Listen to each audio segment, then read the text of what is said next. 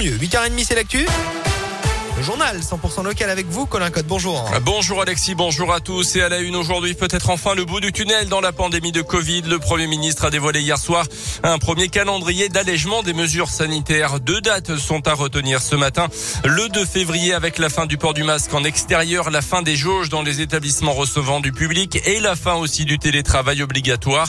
Et puis le 16 février avec la réouverture des discothèques, la reprise des concerts debout, le passe vaccinal voté par le Parlement il y a quelques quelques jours entrera quant à lui en vigueur lundi prochain, le 24 janvier, sous réserve de l'avis du Conseil constitutionnel euh, qui devrait tomber dans la journée.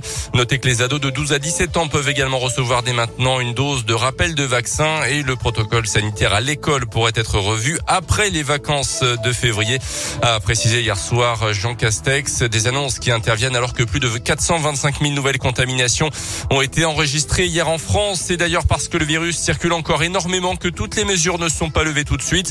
Jean Castex a rappelé que le variant Omicron est certes moins dangereux, mais qu'il ne s'agit quand même pas d'une simple grippe. On l'écoute. Au cours d'une année normale, l'épidémie de grippe provoque en moyenne 10 000 hospitalisations sur toute la période de l'hiver. Avec Omicron, nous atteignons ce chiffre non pas en trois mois, mais en cinq jours seulement.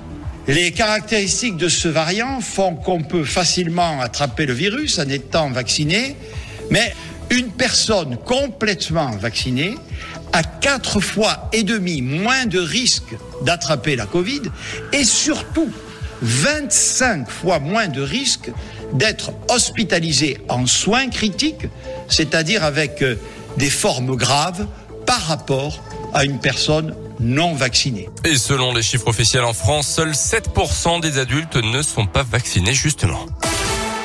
Dans l'actu aussi, quatre individus mis en examen pour un enlèvement à Rion mardi. Un jeune homme de 22 ans qui n'a toujours pas été retrouvé d'après la montagne. Trois suspects sont accusés de l'avoir obligé à monter dans une voiture déférée la semaine dernière devant le parquet de Clermont. Ils ont été mis en examen. Dans la foulée, ces ressortissants albanais ont été placés en détention provisoire. Et puis le père de la victime, lui aussi de nationalité albanaise, serait également impliqué dans cette histoire dont un conflit familial semble être à l'origine. Il est suspecté d'avoir commandité l'enlèvement de son propre fils pour le ramener justement en Albanie des faits. Il a en tout cas été lui aussi mis en examen, puis placé sous contrôle judiciaire. Le signal d'alarme tiré par le syndicat Force ouvrière de la maison d'arrêt de Rion, les cas de Covid se multiplient parmi les détenus. 43 tests positifs hier. Euh, Force ouvrière parle d'un cluster en cours dans l'établissement pénitentiaire. Une soirée entre amis qui tourne mal, c'est le thème d'un court métrage réalisé par une étudiante de Clermont baptisé Se le dire enfin. Le film veut alerter sur les violences sexuelles et sexuelles sexiste à travers l'histoire d'un groupe de jeunes Auvergnats. Au cours d'une soirée bien arrosée, l'une des jeunes filles va être agressée sexuellement par l'un des membres du groupe. Une agression en elle-même qui n'a pas été filmée, mais elle ne fait aucun doute. Avec ce film, Lucie Villevaux a surtout voulu mettre en lumière un problème encore largement sous-estimé. On l'écoute.